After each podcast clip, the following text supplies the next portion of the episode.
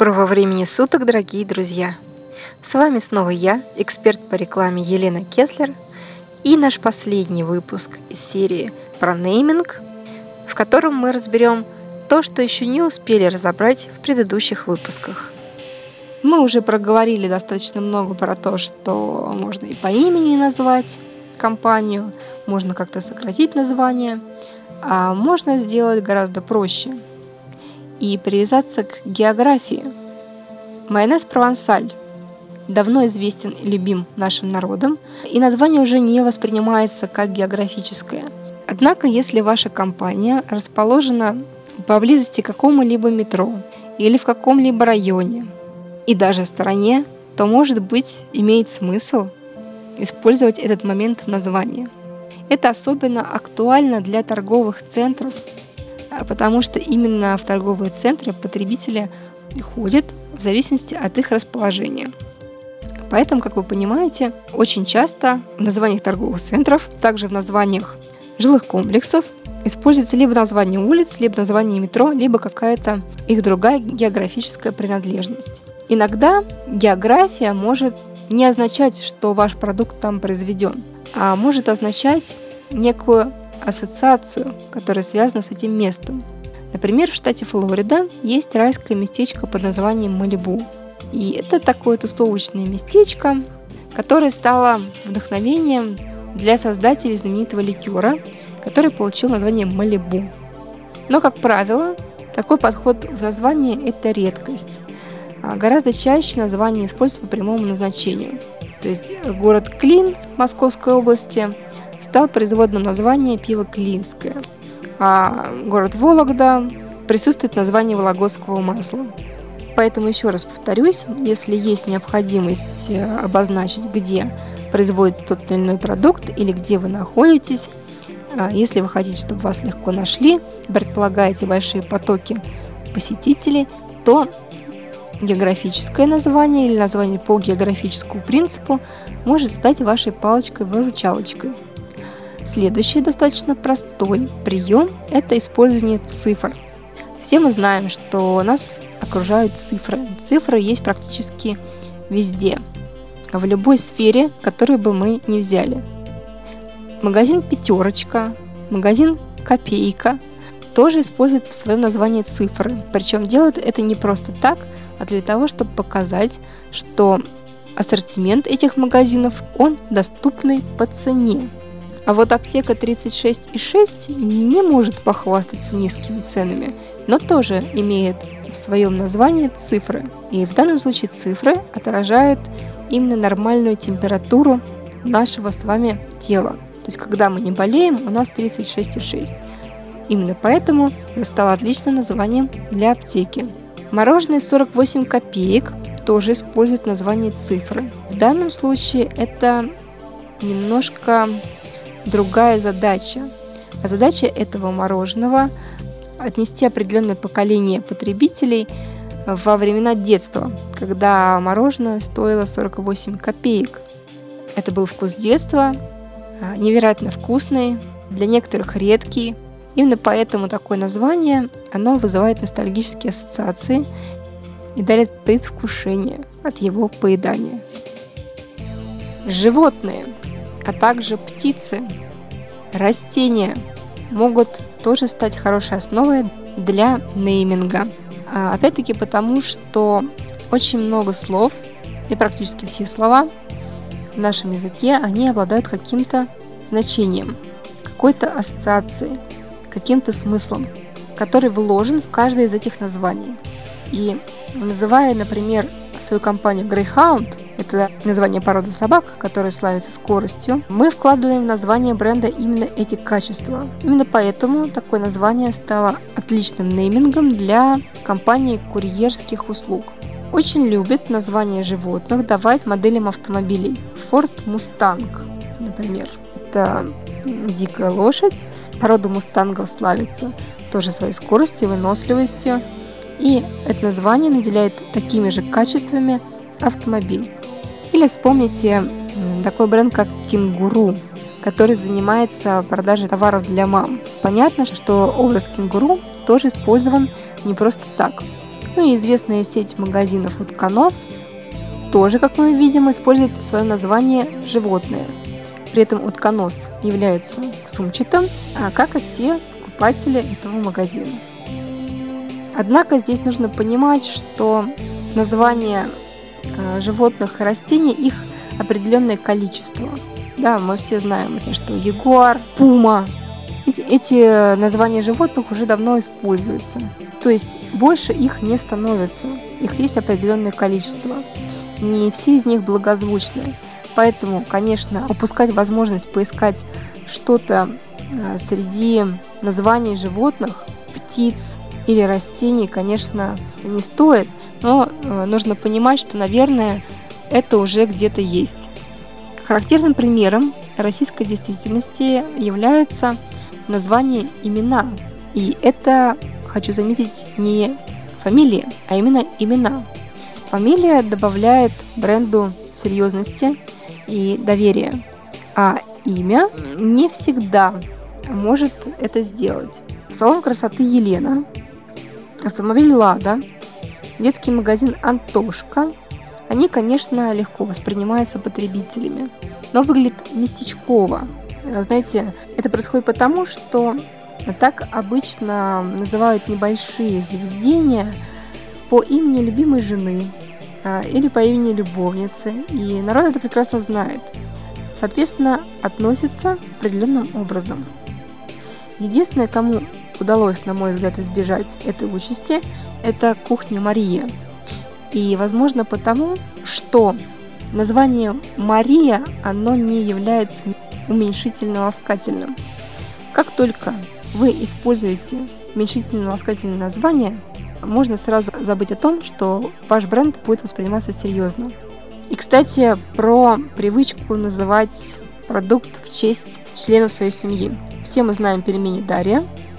Это именно те пельмени, которые были названы в честь конкретного человека, а именно в честь дочери предпринимателя Лего Тинькова, кому, собственно, и принадлежит, не знаю сейчас принадлежит или нет, но, по крайней мере, принадлежал этот бренд. А, что касается уменьшительно-ласкательных названий. Это касается не только названий, связанных с именами. Это и такие названия, как солнышко, ласточка, малышок. Все мы понимаем, что такие названия, скорее всего, должны использоваться для детей, и для взрослых они использоваться не могут, потому что будут выглядеть очень уж странно, именно во взрослой среде. Поэтому с такими названиями нужно быть, еще раз повторюсь, очень аккуратными. Они очень, что называется, совковые. Если вы хотите выглядеть как международный серьезный бренд, таких названий даже в детских товарах нужно избегать. А вот если вы хотите, чтобы потребитель почувствовал ностальгию, вспомнил свое детство, то тогда, конечно, вы можете использовать похожие слова, потому что именно такие уменьшительно ласкательные слова часто присутствовали в названиях советской продукции. Еще одним интересным способом является звуковое подражание. И здесь не имеется в виду подражание иностранным языкам, про которые мы говорили выше, а здесь имеется в виду подражание звукам, которые окружают наш продукт или нашу услугу. Например, бренд Schweppes подражает звуку, который происходит при открывании бутылки. А детская смесь Агуша подражает первым звукам, которые издают малыши. Все мы знаем, что это звук Агу. Компания Gees создана на основе подражания жужжащему звуку пчелы. Как мы видим, это актуально и во взрослых, и в детских товарах, но детские товары могут быть более индивидуальными, если использовать такой прием в нейминге. Например, название линейки продуктов из козьего молока «Мамако» звучит легко и очень по-детски, потому что дети так, э, собственно, и произносят это слово.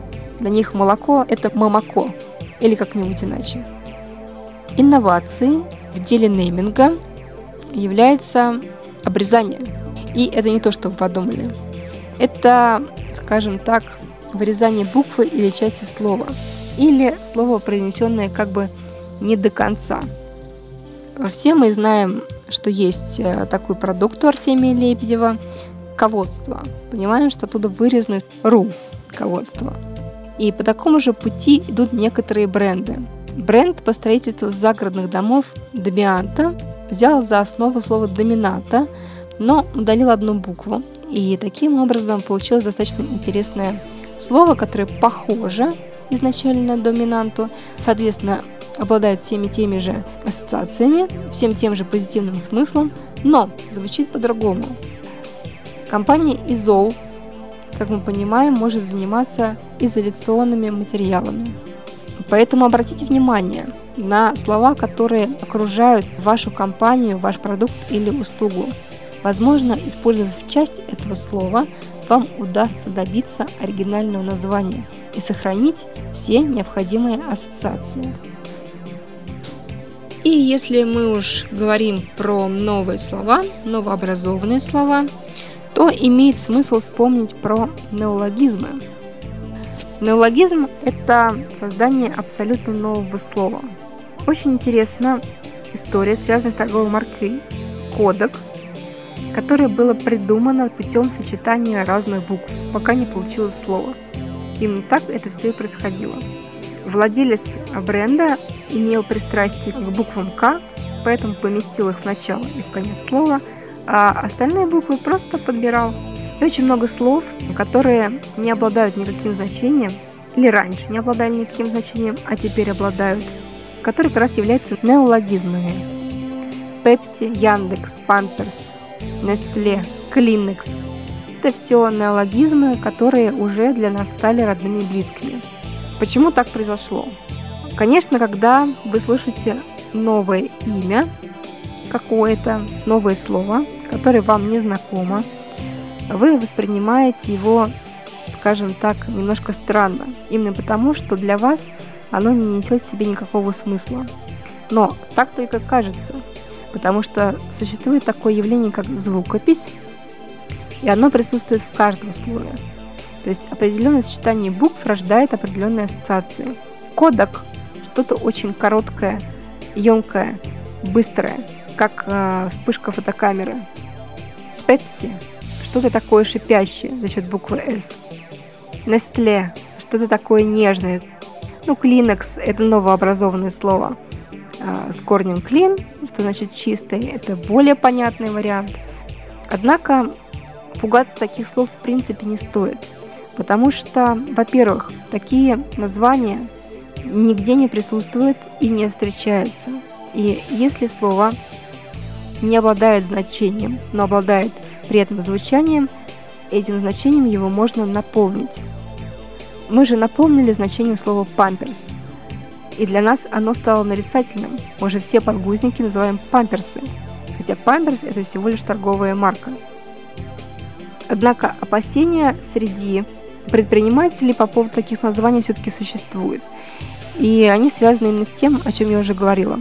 А, с тем, что название незнакомо и нет никакого смысла. И это отпугивает. Поэтому российских названий таких именно, э, которые могут относиться к неологизму, достаточно мало. Надеюсь, будем смелее.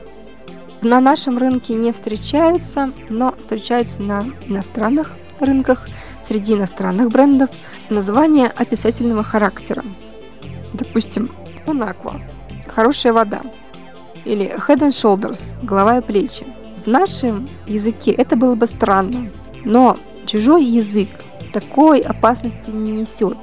У нас нет такой культуры, поэтому мы таких названий не придумываем и даже не пытаемся стилизовать нейминг под, э, под практики других стран. Но это было бы неплохим способом дать своему бренду имя, если бы мы хотели представить его как э, бренд не российский. Тогда такая практика, она бы была достаточно удобной, потому что с одной стороны мы говорим, чем занимается наша компания, наш продукт или в чем заключается наша услуга, а с другой стороны э, используем оригинальное сочетание слов. Оригинальное, повторюсь, для русского языка.